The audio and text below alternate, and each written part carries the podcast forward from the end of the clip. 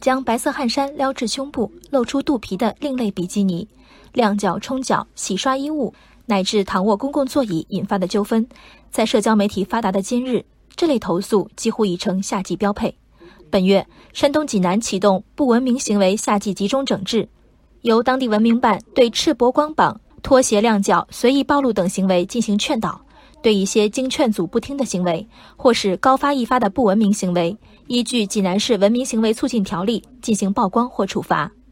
事实上，以光膀子为例，全国已有多个城市出台措施进行治理。在天津，在公共场所赤膊的，如不听劝阻，由接到报警的公安机关责令改正；拒不改正的，处五十元以上二百元以下罚款。今年五月，天津静海警方以及和平警方。分别对赤膊男子给予了处罚。赤膊之害有多大？相比吸烟、吐痰等直接影响他人健康的不文明行为，我们反对赤膊更多的是反对尊重他人意识的缺失和文明程度的滞后。露个肚皮、脱个鞋，在河道池塘里洗个脚，与你何干？正是因为缺乏受到直接伤害的证明，旁观者若上前阻止，难免引火烧身。全当看不见。穿比基尼人士则越发理直气壮，济南、天津们出手，真正回答的其实是谁来管的问题。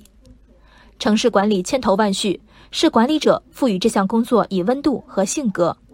做大事不拘小节固然可被作为一个选项，跬步之间更可积累市民的点滴好感和谢意。脱衣脱鞋者未必怀有恶意，也许只是需要时间来更新文明与得体的标准。整治令也未必是监督和惩罚的代称，一声令下，许多不知向何处投诉的烦恼应声消除。等待进步的耐心是社会成员的修养，包揽琐事的担当是主政者给所有人的定心丸。没有违法，却有被公序。站在这样的灰色地带，一生谁爱管谁管，看似宽容，实为推诿；一生我管，才是以城市为家的应有之态。